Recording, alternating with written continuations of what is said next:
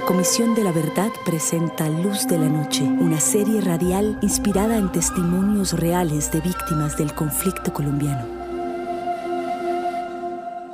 Yo vivía tranquila en mi rancho. Allá cultivaba arroz, maíz, criaba gallinas para darle de comer a la gente.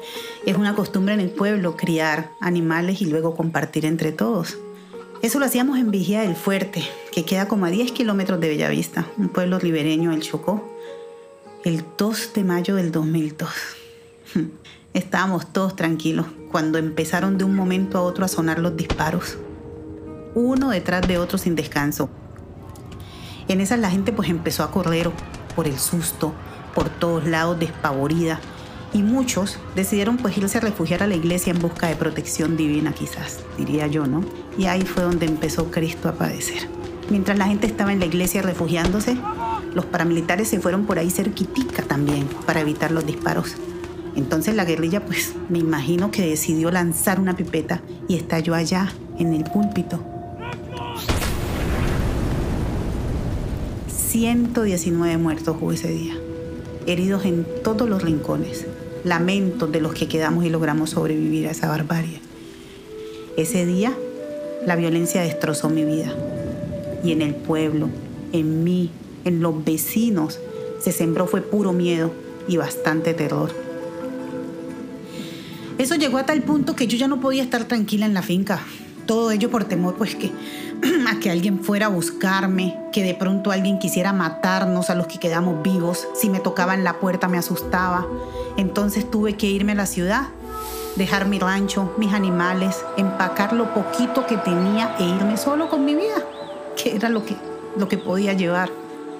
Yo estuve lejos mucho tiempo, bastante, pero después decidí regresar a mi pueblo, al rancho desolado donde había vivido casi toda mi vida. Me llené de coraje y volví con ganas de seguir viviendo, de trabajar para sacar adelante a mi familia, porque tenía que pensar en mi familia.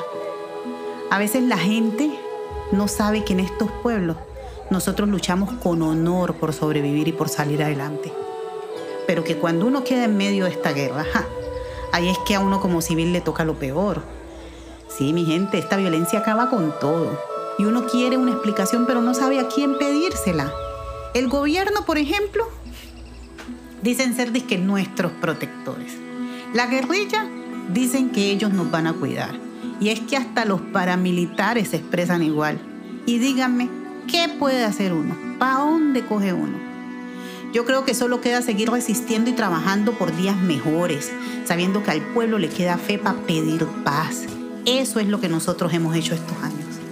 Con la fe puesta en nuestro Dios, nosotros los ribereños nos hemos encontrado una y otra vez para recordarnos que somos víctimas de este conflicto, Queremos recordarle al país, a Colombia, al mundo, que no queremos que se repita.